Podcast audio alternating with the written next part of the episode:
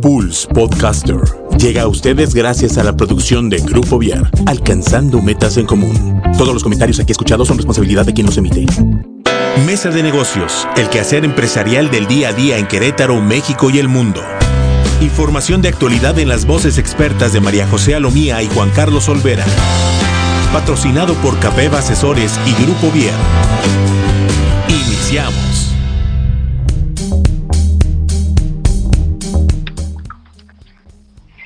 ¿Qué tal? Muy buenas tardes. Bienvenidos todos ustedes a este programa de Mesa de Negocios. Hoy, pues debido a las contingencias, debido a los momentos que estamos viviendo en el, en el país, pues estamos todos los de Mesa de Negocios, cada quien separado en un lugar. Estamos unos, este, mi querida María José Alomía de Capeva Asesores, que está desde su casita. ¿Cómo estás, María José? Muy bien, Juan, aquí todos juntos, pero no revueltos. Exactamente. Eh, ya en un programa más que ahí estamos, al pie del cañón, cada martes en punto a las 5 de la tarde, sin descuidar a la audiencia de Mesa de Negocios. Y contra viento y marea, aquí estamos en, en, un programa más que va a ser interesante para todos los que nos están escuchando por, pues por el tema de la contingencia, pero siguen las responsabilidades del día a día. Pues sí, estamos a seis días seis días nada más de que termine ya este el mes en el que debemos de presentar la declaración anual las personas morales. De hecho, ahorita estoy por mandarle un mensaje a mi contadora para preguntarle, oye, ¿cómo vamos? Porque sí está complicado y ahorita nos va a meter un susto, supongo. Pero pues este, eso nos lo va a platicar nuestra querida este, invitada del día de hoy, ¿verdad, María José? Así es, tenemos con nosotros con nosotros lejos, pero con nosotros a Priscila Ivette Ramírez Hernández. Ella nació en Aguascalientes el 20 de febrero del 89. Es, es muy pequeñita, pero con mucha experiencia. Es la hermana mayor de dos, de, son dos hermanas. Ella estudió en la Universidad de Londres. Está dedicada a la rama del derecho fiscal ya desde hace más de siete años. Bienvenida, Priscila. Hola, ¿qué tal? Buenas tardes. Saluda. Está en contacto, a ver si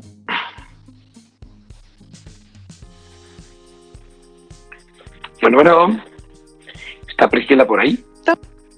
Es que, bueno. sí, ¿nos escuchas, Priscila? Sí, ¿me escuchan? Ok, sí, nada más, este, yo creo sí, que por ahí. ¿Se escucha no bien? Sé, no sé si tengas un wifi o algo porque se te corta un poquito la comunicación o si te puedes mover tantito de, de donde estás para poder este, recibirte mejor. Y pues bueno, María José, en lo que, en lo que eh, eh, resolvemos esta cuestión del, del, de la conectividad, ¿Cómo te está yendo en esta cuarentena, mi querida José? Ya anunciaron hoy que inicia la etapa 2, o sea que ya ahora sí, oficialmente todos guardaditos a su casa.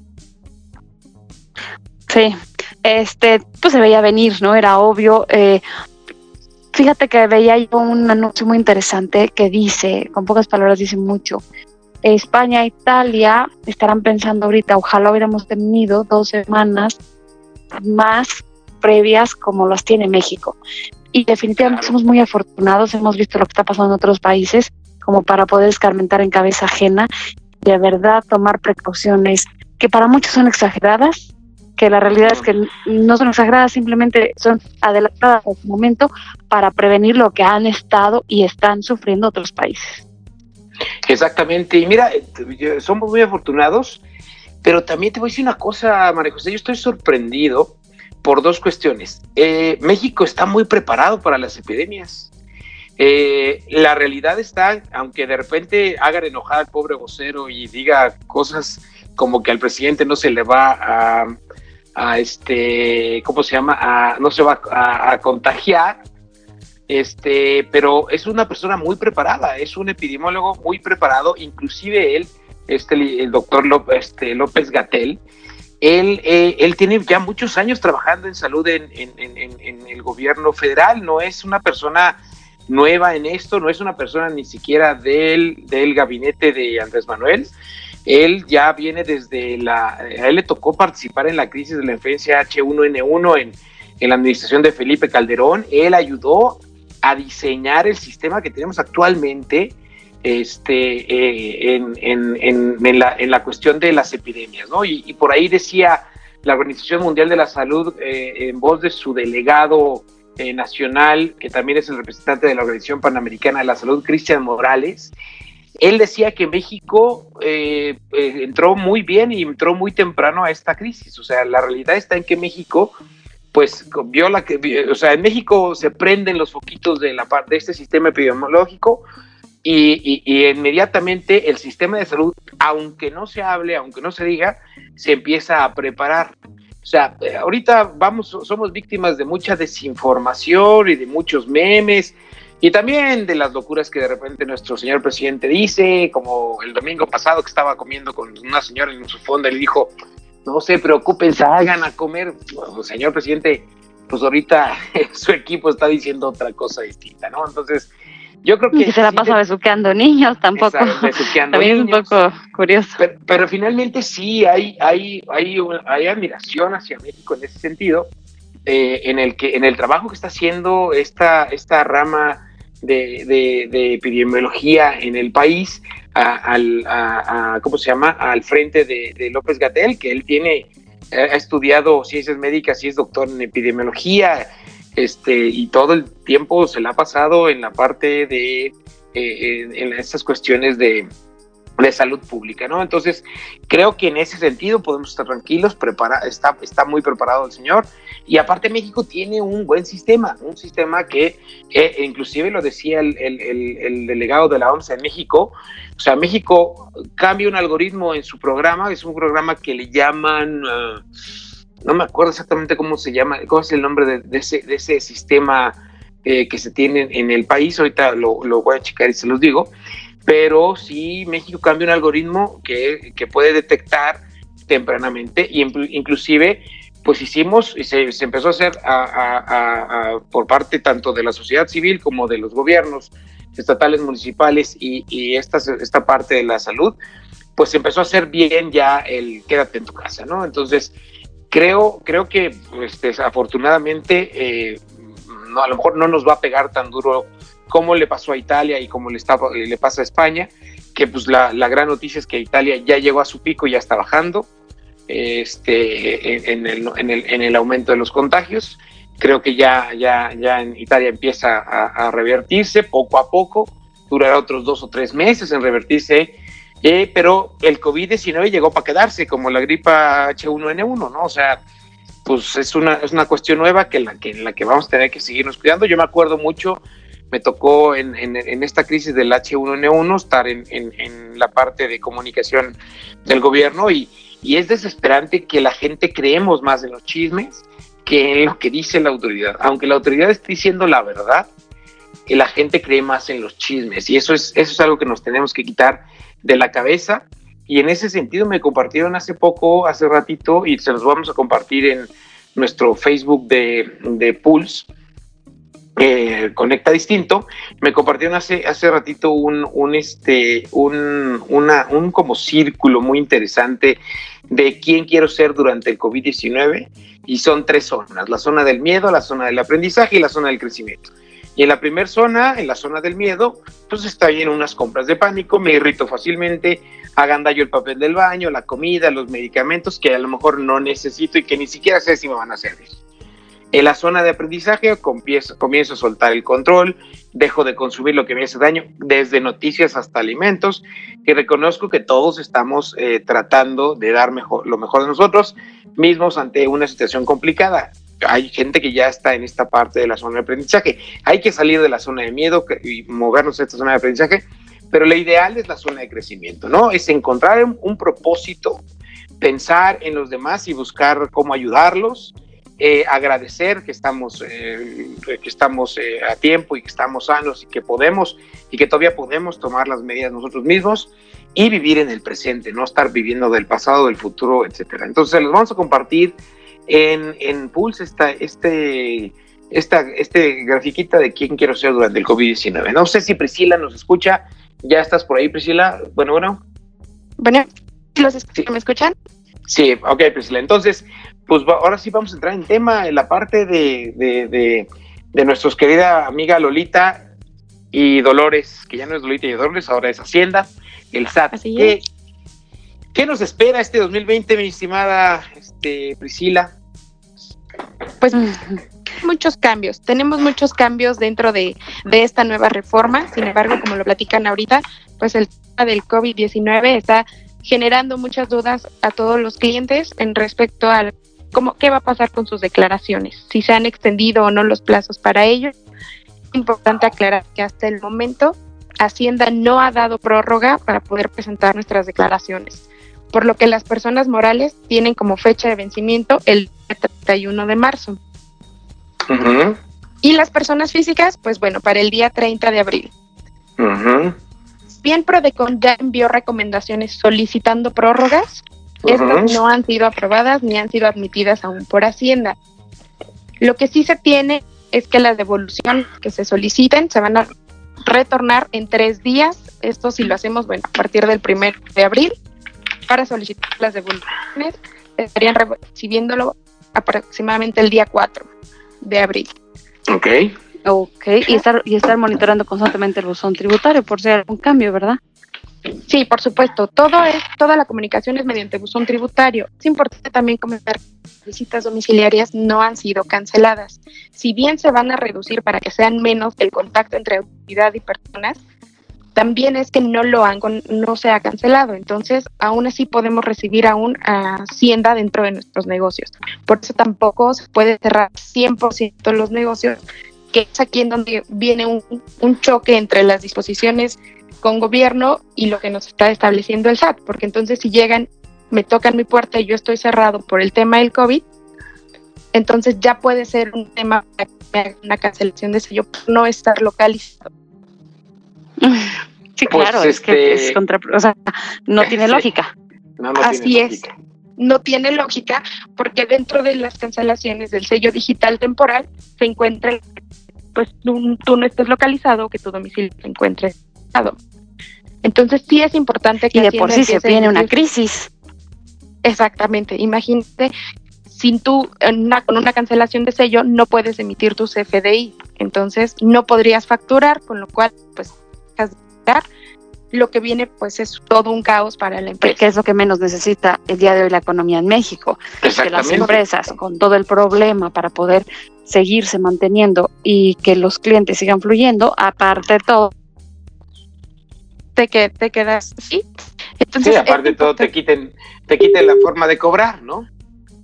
Es correcto. Entonces sí es importante esperar, digo, estamos a la revisión de la de día a día con las reformas, lo que se establece en el diario oficial, sin embargo es un tema muy importante a considerar que por el momento no pueden agarrar y cerrar puertas, porque entonces si tienes una visita, para el SAT ya no estás localizado.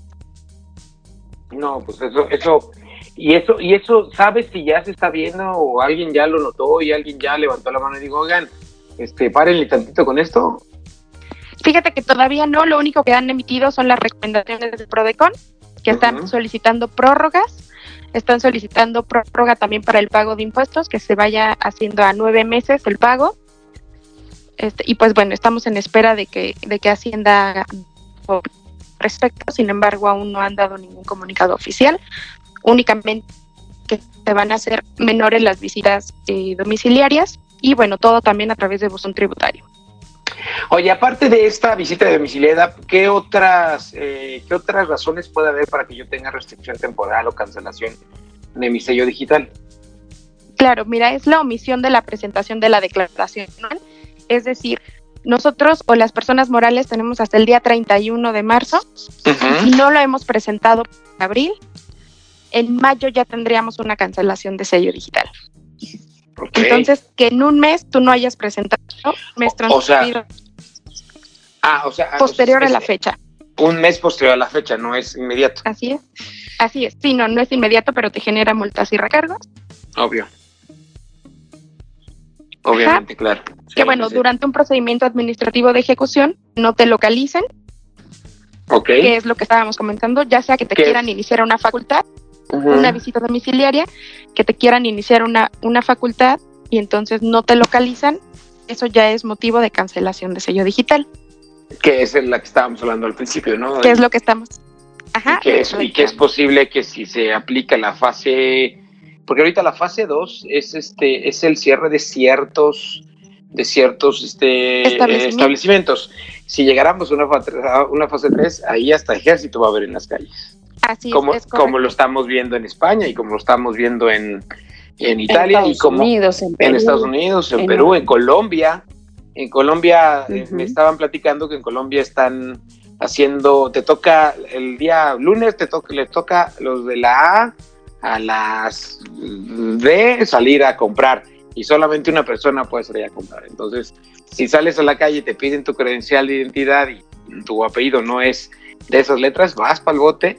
Son 25 años, si no mal recuerdo, por, ah, por este em, intento de asesinato, eh, por intento de asesinato. Ya, ya así de fuerte está ahí en Colombia la situación. Pero bueno, entonces volvamos a México. Eh, sí, no, bueno, Rusia, eh, Rusia está.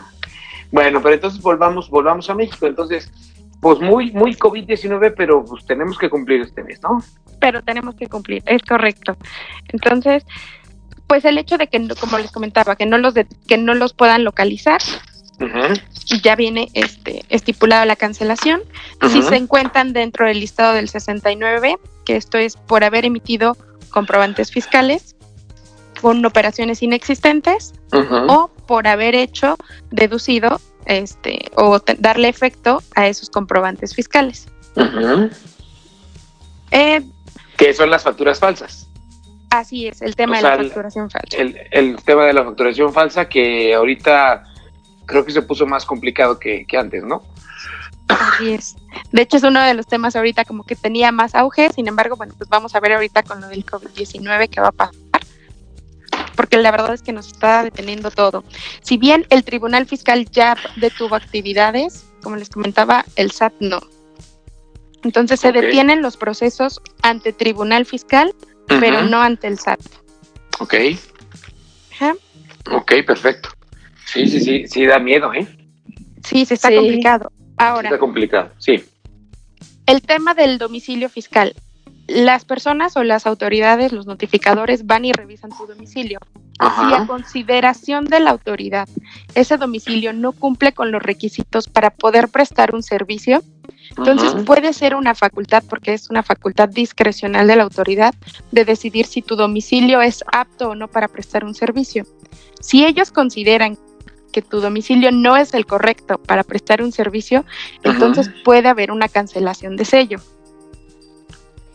Oye, ¿y, qué y cuáles son esas, este, y si existe alguna lista de, de cuáles serían eh, las necesidades, porque por ejemplo, hay mucha gente que trabaja en su casa y que su domicilio fiscal es su casa. Es correcto. No hay como tal un criterio, sino es a criterio y discrecional de la autoridad.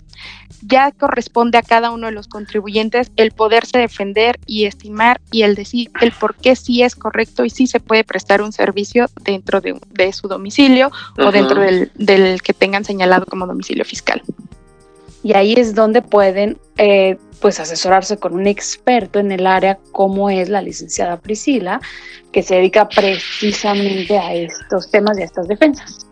Es correcto, cualquier cosa también podemos apoyarlas. Ok, perfecto. Oye, ¿y qué, otras razones tenemos por ahí? Porque sí veo que son muchas. Sí, son muchas. Los medios de contacto entre, que tenga el SAT, es decir, que no hayamos proporcionado los datos correctos o que no tenga forma el SAT de comunicarse con nosotros. Esto es un correo erróneo dentro del buzón tributario, un domicilio fiscal que ya no sea el actual o que no se haya el, el cambio en el momento oportuno. Entonces es importante tener o que el SAT tenga actualizados nuestros datos de cambio de domicilio, teléfono y correo. ¿Qué tiempo tenemos o estamos obligados para hacer esos cambios, Priscila? Para hacer el cambio de domicilio fiscal. Ajá. Son 30 días máximo, sin embargo, si ya tienes un, un procedimiento aperturado, hay que dar aviso, porque muchas veces ya tienes una visita, hay que dar un aviso mediante buzón tributario que vas a realizar el cambio. Ok, y el tiempo máximo sería de 30 días. Máximo. Es correcto. Sin embargo, hay que hacer un aviso. O sea, les escribes y les dices, me voy a mudar. Voy a hacer un cambio. Es correcto. Si tendremos que dar tienes- aviso. Y tienes que darle la nueva dirección o puede ser que no la tengas todavía. No, sí es importante ya contar con el nuevo domicilio, porque en caso de que ya tengas aperturado una visita o que ellos ya tengan dentro del sistema el que te van a ir a visitar, tienen que conocer en dónde te van a poder localizar. ¿Y cuántas visitas o, cómo se maneja? O sea, llegan a tu, a tu oficina, no te encuentran. ¿Cuántas oportunidades tienes para que te localicen antes de, de haber alguna notificación o desde la primera vez? ¿Cómo funciona? Llegan, los auditores te entregan un citatorio. Si tú no estás, lo entregan con la persona que se encuentre y al siguiente día se presentan a realizar la notificación. Ellos como tal no tienen la obligación de buscarte si es que tú ya te cambiaste. Por Yo eso tengo es que avisar. dar aviso. Es correcto, Claro. por eso es la importancia de dar el aviso, porque si no ellos realizan la notificación con la persona que se encuentre.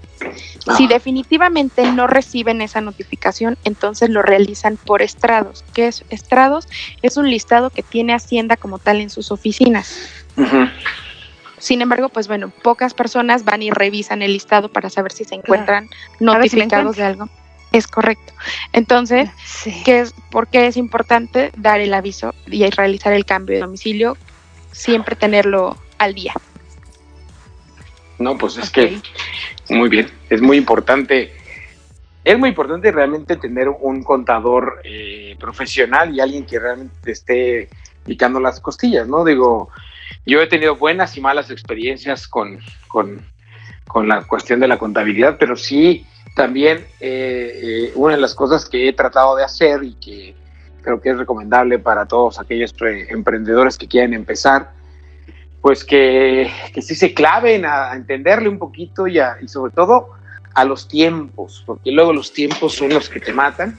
A mí me pasó que tuvimos un, una multa y tuvimos este, unos pagos retrasados, pero pues también porque nosotros no, no, este, no nos pusimos al, al- estábamos muy tranquilos, llevamos contador, está el contador, etcétera.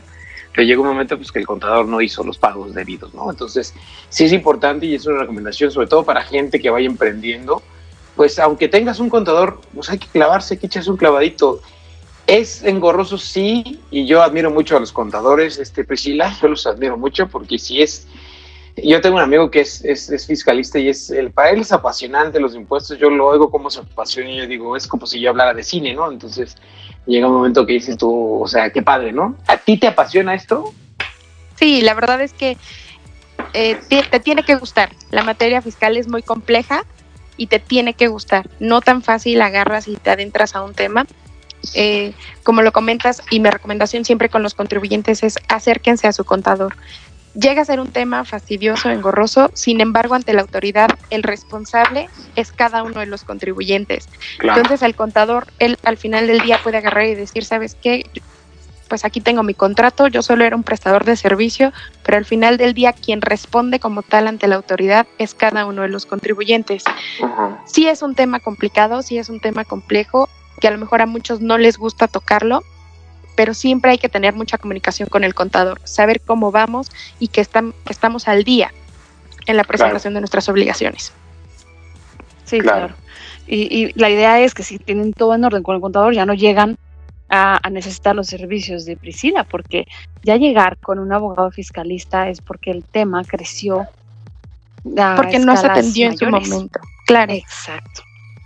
Sí, siempre es importante atenderlo. Muchas veces te llegan invitaciones, requerimientos, hay que estar muy al pendiente de esto. El tema del buzón tributario es un asunto muy importante que muchas veces también lo dejan al, al contador que él revise mi buzón tributario. ¿Qué pasa si yo no reviso mi buzón tributario y tengo una notificación? La notificación al cuarto día se da por, o sea, te- se da por enterado, por notificado el contribuyente, aunque tú no hayas aperturado ese documento. A partir de ese cuarto día comienzan a correr tus términos Ok, para poderte defender y poder presentar tus medios de defensa que tengas. Entonces siempre es muy importante tener tributario a la mano y estarlo revisando.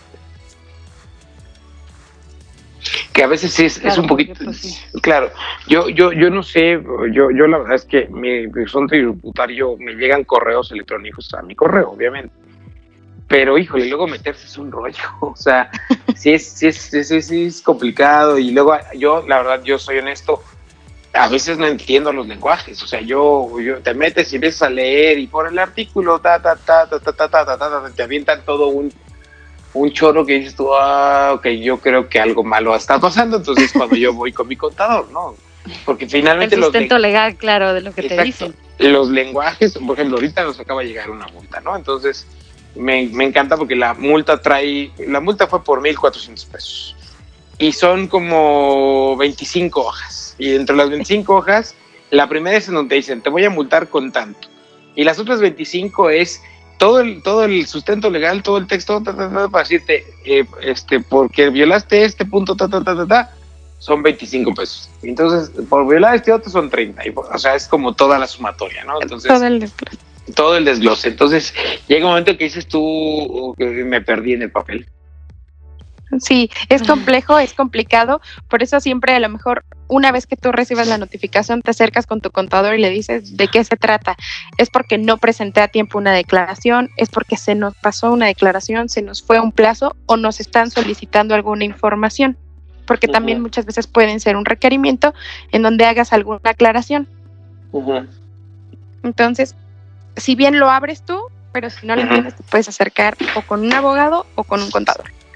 Ok, muy bien. Y a eso hay que sumarle que además llegan muchos correos de pues otras eh, instancias que no son Hacienda, haciéndose pasar por Hacienda, diciendo que, que debes ah, impuestos, que claro. tal número. Eso, a mí, ¿cómo me llegan esos mensajes? Y entonces, ahí estoy desesperada con mi contadora, ¿cómo que no presentamos la, la, la, declaración de tal mes?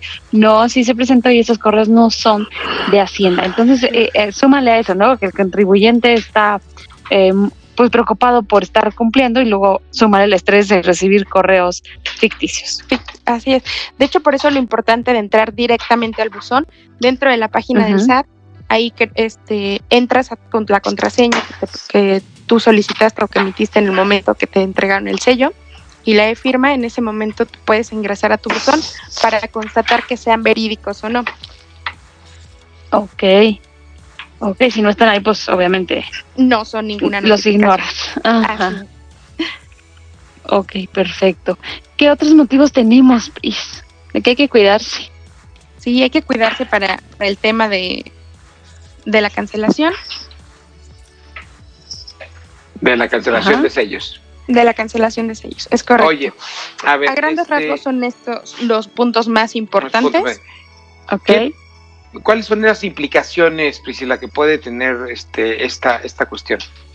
Pues la implicación va a ser la suspensión temporal del sello digital, que con esto pues son efectos negativos para las empresas, porque pues como les comentaba, ya no te permite emitir tu facturación correspondiente en el mes, porque si bien tienes la forma de, de defenderte ante esta cancelación, pues son 10 días.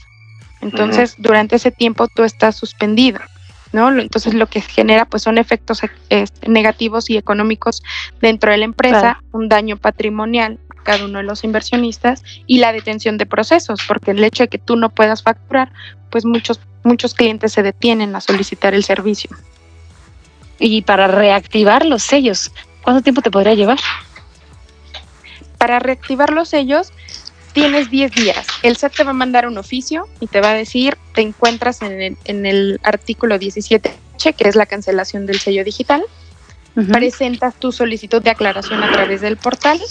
El SAT va a tener 10 días para contestarte esa solicitud y tiene otros 5 o en 5 días te puede solicitar documentación, pruebas específicas diciéndote ocupo este documento, ocupo esta prueba para poder constatar que es correcto o que tú no te encontrabas en ese momento en el domicilio, pero que sí es sí está activo o que la factura que tú presentaste no es falsa, que sí hubo prestación de servicio o que tú la emitiste. Entonces, ellos te, te, van a solicitar otros cinco días. Tienes cinco días para presentarlas, entonces ya van 20 y aún así el contribuyente en caso de que no tenga forma de o que la documentación no, no sea de fácil acceso puede solicitar una prórroga de cinco días más. Entonces estamos hablando de 20 días mínimo hasta un mes para tener como tal una respuesta. Aún no estás paralizado económicamente, no, no mueves tus servicios, no vendes tus productos. Así es. Eh, eh, una empresa nos te dice muy fácil, pero sobrevivir a un mes sin ingresos y los gastos corriendo puede ser el fin de, un negocio. Sí, claro, y aparte, y aparte, este, más en una economía como la que vamos a empezar, o que ya estamos viviendo ahorita con la, con la, con la, con la este, pandemia del COVID-19, que no nada más es México, es a nivel mundial, o sea, a nivel mundial va a haber es a nivel mundial, sí, claro, ya, ya se está viviendo. graves, ¿no? Exactamente, o sea, nosotros, este, nuestras exportaciones, digo, yo creo que vamos a, vamos a tener, vamos a, empezar un nuevo panorama, tanto económico como social, a raíz de este COVID-19, ¿no? Y entonces, pues eh, los gobiernos, eh, sobre todo el gobierno de México y de todos los países, tendrían que empezar a implementar y empezar a ver qué es lo que va a suceder con estas, con estas cuestiones, ¿no? Me llama la atención, por ejemplo, Francia anunció ya varias medidas este, eh, que son como, como muy fuertes en, este, en esta cuestión de, de, apoyar la economía del país. Y aquí en México, pues espero que no tarden. Eh, afortunadamente todavía no entramos a, al punto en el que están Francia, este, eh, Italia y España y Brasil y algunos otros, pero finalmente yo creo que, como decían hace rato en, en, una conversación que en la que estuve, hay que prepararnos para lo peor. ¿Y qué va a ser lo peor? ¿No? ¿Cuál va a ser lo peor? ¿No? Entonces, sí, sí es este complicado este asunto, ¿no? Sí, por supuesto. Este, pues aquí se juntan, ¿no? El, hambre con las ganas de comer. Aquí, ¿qué, ¿cuáles serían unas buenas prácticas como para estar prevenidos o medidas de control que se pudieran tomar, Priscila?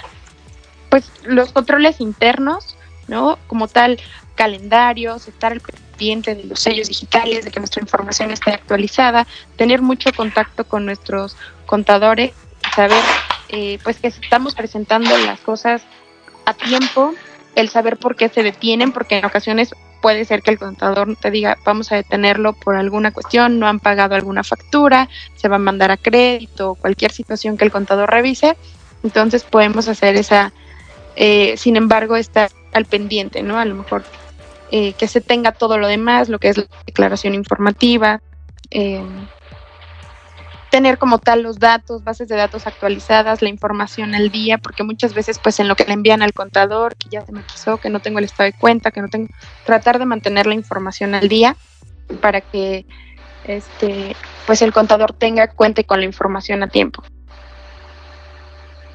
Es lo más difícil, ¿verdad? Estar organizado. Sí, exactamente. O sea, creo que este, la, gran mayoría, las, una gran parte de las empresas son, están, están son un poco desordenadas en, en estas cuestiones y sobre todo porque la verdad es que pagar impuestos no nos gusta. Yo digo, es complicado decir, ah, voy a pagar impuestos. O sea, es, es pesado, pues porque finalmente no, Mm, por lo menos en México no se ve ese retorno de inversión porque finalmente es una inversión. El impuesto no es un, regalo que tú estás dando al gobierno, es una inversión de tu dinero para eh, que el gobierno pueda operar y haya orden y haya servicios y haya lo que sea. Pero cuando volteas y ves que no hay, no hay correspondencia es cuando dices, híjole, por eso yo creo que las factureras pulularon durísimo preferíamos pagarle o se prefería, la gente prefería pagarle un, porcentaje X a una empresa que me va a limpiar todo el dinero y me lo va a dar. Pero finalmente pues estábamos incurriendo en un, en un delito, ¿no? Se estaba incurriendo en un delito, ¿no? Que es lavado Fíjate de dinero, que Es correcto. Fíjate que tenemos un, un, un comentario de varios clientes que me que nos hacían el comentario. Es que si yo voy a pagarle Hacienda por salud, al gobierno por salud, pero no tengo salud, pues entonces requiero de las factureras y me compro mi seguro de gastos médicos y hago lo mismo con mis trabajadores. Creo que aquí lo importante es ver resultados de gobierno, no es tanto el querer implementar medidas en contra de las factureras, sino el revisar y el tener como tal un resultado de gobierno, para que entonces el contribuyente se sienta contento de realizar sus pagos. Claro. ¿No? Y entonces no buscar la forma de evadir esos pagos. Exactamente. Sí, pues es que obviamente el hecho de estar regalando dinero a nadie le gusta, ¿no? Nos cuesta demasiado trabajo ganarlo como para venirlo a regalar. Y hemos visto a lo largo de diferentes gobiernos, de diferentes colores, diferentes partidos, que el, que el dinero al final de cuentas se va a cuentas eh, maravillosas en el extranjero, al nombre, por supuesto, de los ex gobernantes que hemos tenido, y la burra no era arisca, o sea, estamos ya hartos de regalar el dinero y no, no es, no es que uno pueda ir a pagarlo contento porque no lo ves. Hay, hay un eh, aquí está eh, el sistema de salud que es maravilloso. Acá, por ejemplo, tengo las vialidades. Aquí, por supuesto, no se inunda. La gente tiene acceso a salud, a parques de diversión, a seguridad. Ya, ya lo, más, lo mínimo, lo que pedimos, que es seguridad para poder ir a trabajar tranquilos, que nuestros hijos vayan a la escuela y regresen sanos y salvos, igual que el esposo y la esposa. Y no está pasando. Es, eso contrapone mucho el tema de pago de impuestos. ¿Dónde está esa inversión que como pueblo estamos haciendo si tenemos generación tras generación viendo que los impuestos no se ven, no se sienten y no se viven? Exacto. Exactamente. Oye, Priscila, yo tengo una pregunta y a lo mejor no sé si me voy a reservar mi opinión, pero ¿Cómo ves este, este, nuevo, este nuevo gobierno en cuestión de impuestos? ¿no? Por ahí se decía mucho al, inicio, bueno, ya tuvimos un cambio de secretario de Hacienda, este, que se fue y se fue muy, muy, muy, muy, con, con una controversia muy grande. Y, este, y, y ahora viene este nuevo secretario que pues este, está haciendo sus, sus, cambios y muchos cambios van enfocados a eh, seguir, yo como, como, como lo, lo hemos visto con, con gobiernos anteriores, no ampliar la base tributaria, sino exprimir más a la base tributaria cautiva. Entonces, no sé cuál opinión tengas tú, cómo, qué camino están tomando, porque, por ejemplo, me queda muy claro que el secretario de Hacienda anterior siguió, siguió el caminito de los anteriores, ¿no? Entonces él dijo, yo no me voy a mover porque por aquí vamos bien. Entonces no sé si este nuevo secretario ya haya hecho algún cambio importante en ese sentido. Pues mira, se sigue sobre el mismo camino, sin embargo, con las nuevas medidas y reformas, sí se tiene más controlado y vigilado a cada uno de los contribuyentes. Sin embargo, pues bueno, ¿a quién le pega más? A la clase media, a las pequeñas y medianas empresas, ¿no? Porque las grandes pues tienen forma de hacer deducciones muy grandes, como lo son las donaciones y cosas así que para ellos son deducibles. Sin embargo, pequeñas y medianas empresas son a todas las que les está pegando más todo este tipo de reformas.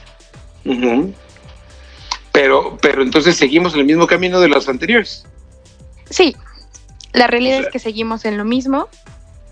No, no se ve, si bien hay nuevas medidas, hay nuevos cambios, pero se busca a los mismos, pequeños y medianos contribuyentes. Pero eh, este, en, en ese sentido, pues, eh, pues a lo mejor da tranquilidad, porque decir, bueno, pues por lo menos estamos siguiendo un camino ya, un, un, camino ya construido, que a lo mejor tiene un buen fin, un buen cuarto, ¿no? Sí, tiene, tiene, ha tenido buenos resultados. Sin embargo, bueno, pues ustedes lo pueden ver en las estadísticas. ¿qué tantos juicios en realidad gana Hacienda? Ahorita, al día de hoy, con el recorte personal que tuvo, son muchos juicios los que tienen que atender tampoco personal. Eh, como tal, en tema de recaudación, no están llegando a sus metas y es complicado porque, pues, le cuentas de dónde va a salir dinero para tantos programas. Este, es muy poco ya el personal con el que cuenta Hacienda, muchos están saliendo por voluntad propia porque la carga de trabajo es excesiva eh, tan solo en la ciudad de Querétaro eliminaron todo el Departamento de Recursos Humanos, que eran alrededor de 40, 50 personas.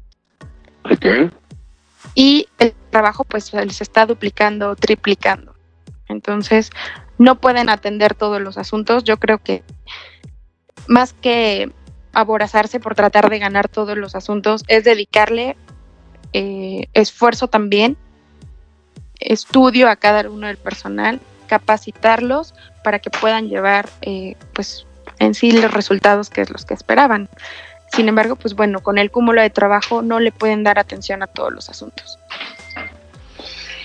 No, pues sí está, sí está, sí está, sí es complicado ese panorama, ¿no? Pero finalmente creo que, que este, lo, mejor que puede suceder es que, pues, hagan las cosas eh, como debe ser los gobiernos para para este que podamos nosotros decir bueno pues sí me voy a poner al corriente no yo yo en lo personal eh, desde el año pasado hicimos ya algunas eh, cuestiones de, de, al interior de la empresa porque pues sí queremos cumplir, ¿no? Queremos que ya todo sea bien, que sea transparente, que, podamos este, ser sujetos de crédito, porque eso es una cuestión importante.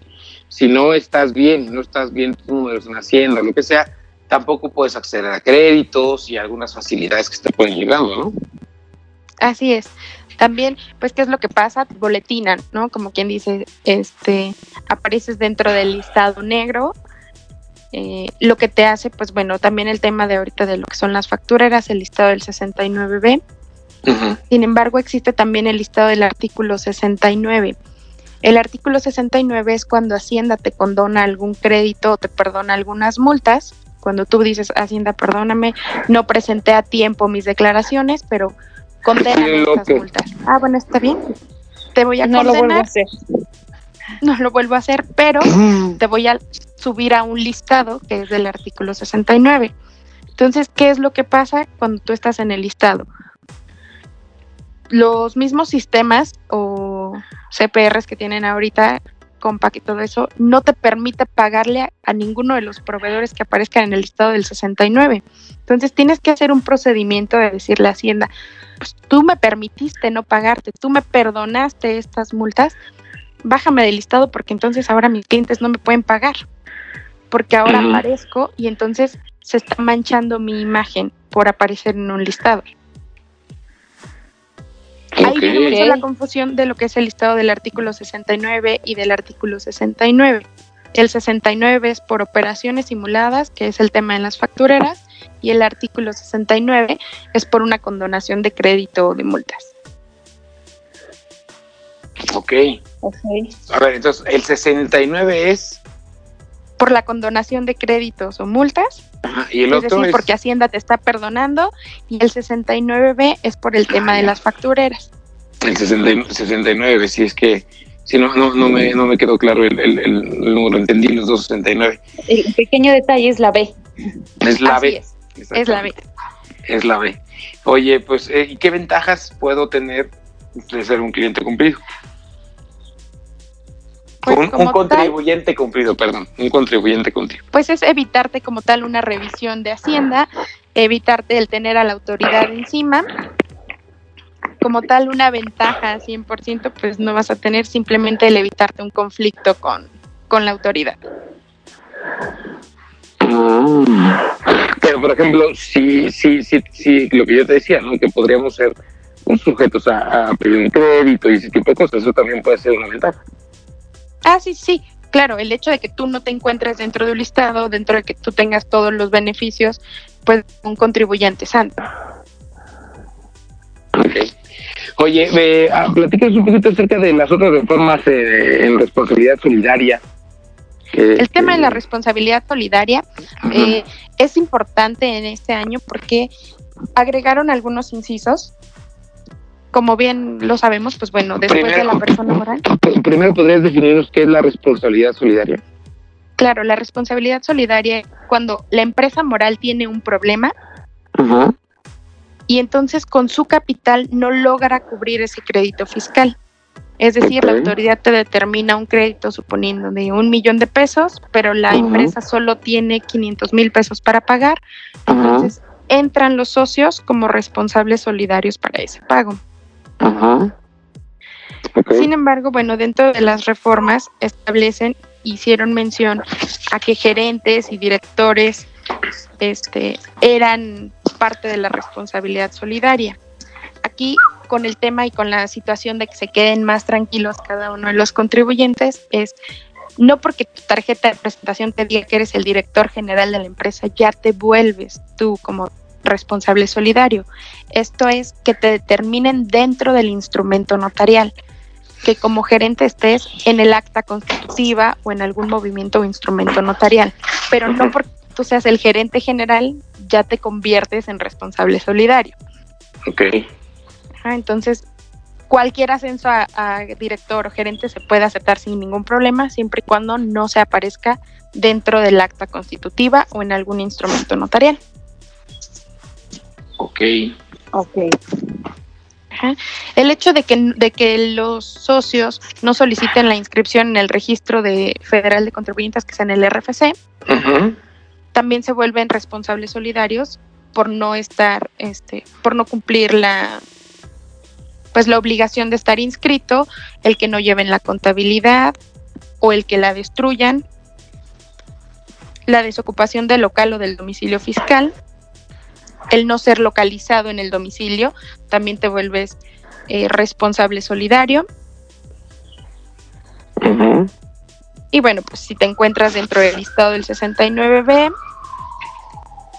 por no haber eh, acreditado la efectiva adquisición de bienes o la recepción de servicios, volvemos a lo mismo, el tema de la facturación, o por estar emitiendo facturas, ya sea porque las hagas deducibles o porque tú las emites.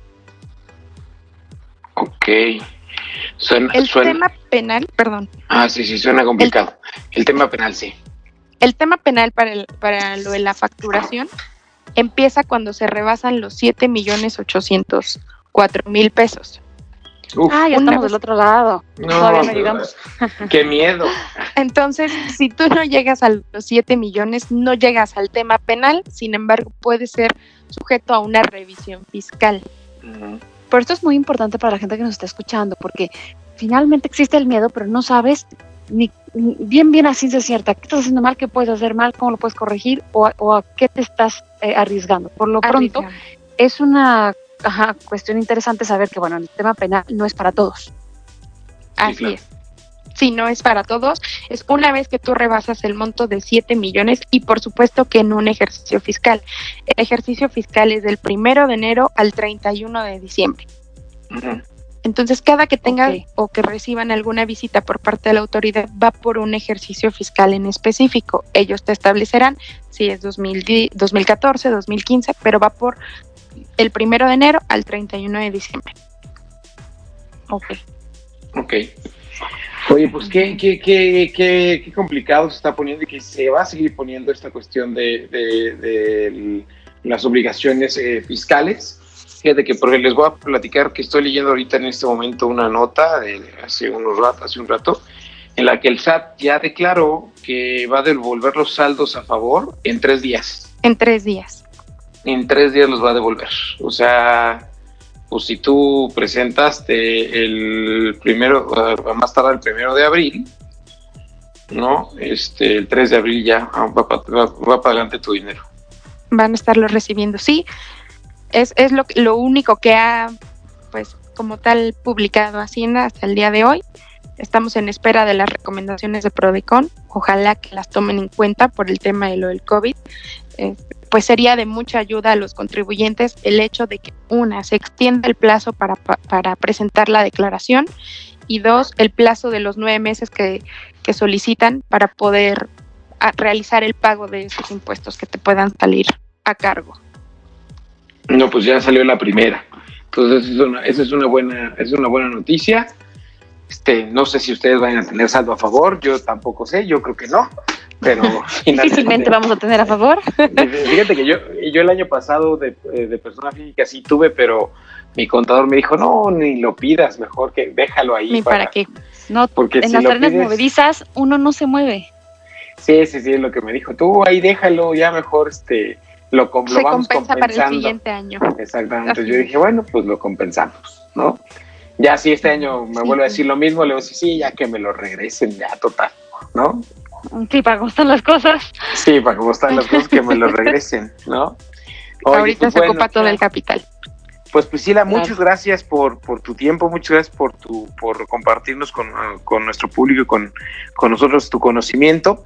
Eh, ya se nos fue el gracias por la asesoría. Gracias por la asesoría. ¿Cómo te localizar? Exactamente, exactamente. ¿Cómo te podemos localizar para una asesoría personalizada? Sí, por supuesto. Me pueden localizar al número 442 154 4943 y ahí podemos resolverle cualquier duda en tema fiscal.